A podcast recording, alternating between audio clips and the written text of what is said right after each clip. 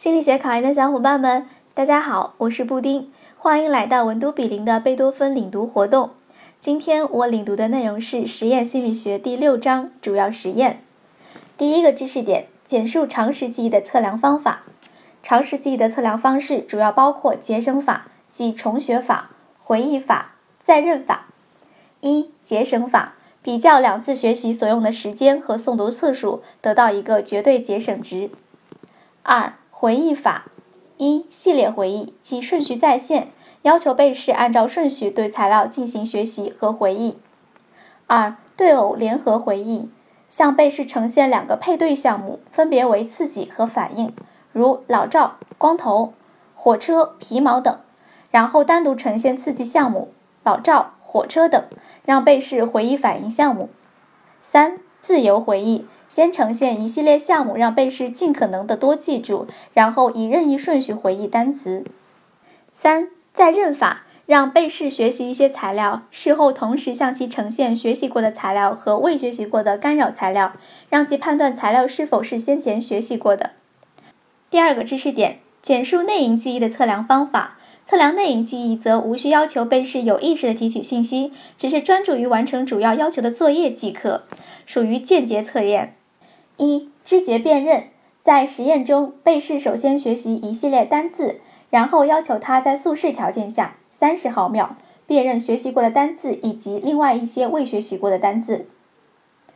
二、模糊字辨认，指被试学过一系列单字后，在测试时呈现单字的字母不太清楚，要求被试辨认是什么字。三、词干补笔。指被试学过一系列单词后，测验时提供单词的头几个字母，让被试补写成一个有意义的单词。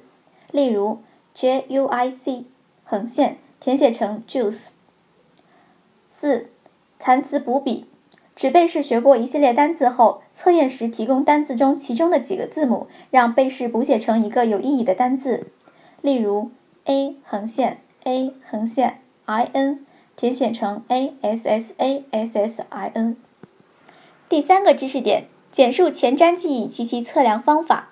一、概念是对于预定时间或未来要执行的行为的记忆，即对于某种意向的记忆。前瞻记忆的标志是未来时间点上预定事件或行为是否发生。二、分类：一、基于时间的前瞻记忆；二、基于事件的前瞻记忆；三。基于活动的前瞻记忆。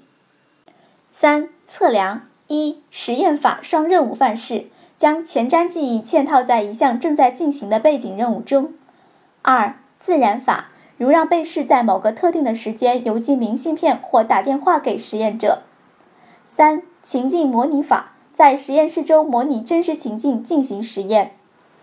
Tips。第六章不以背诵为目标，重点了解各种经典实验的方法和应用。这节课我带领大家领读了实验心理学第六章，包括常识记忆的测量方法、内隐记忆的测量方法、前瞻记忆及其测量方法这三个知识点，你都掌握了吗？欢迎留言区反馈。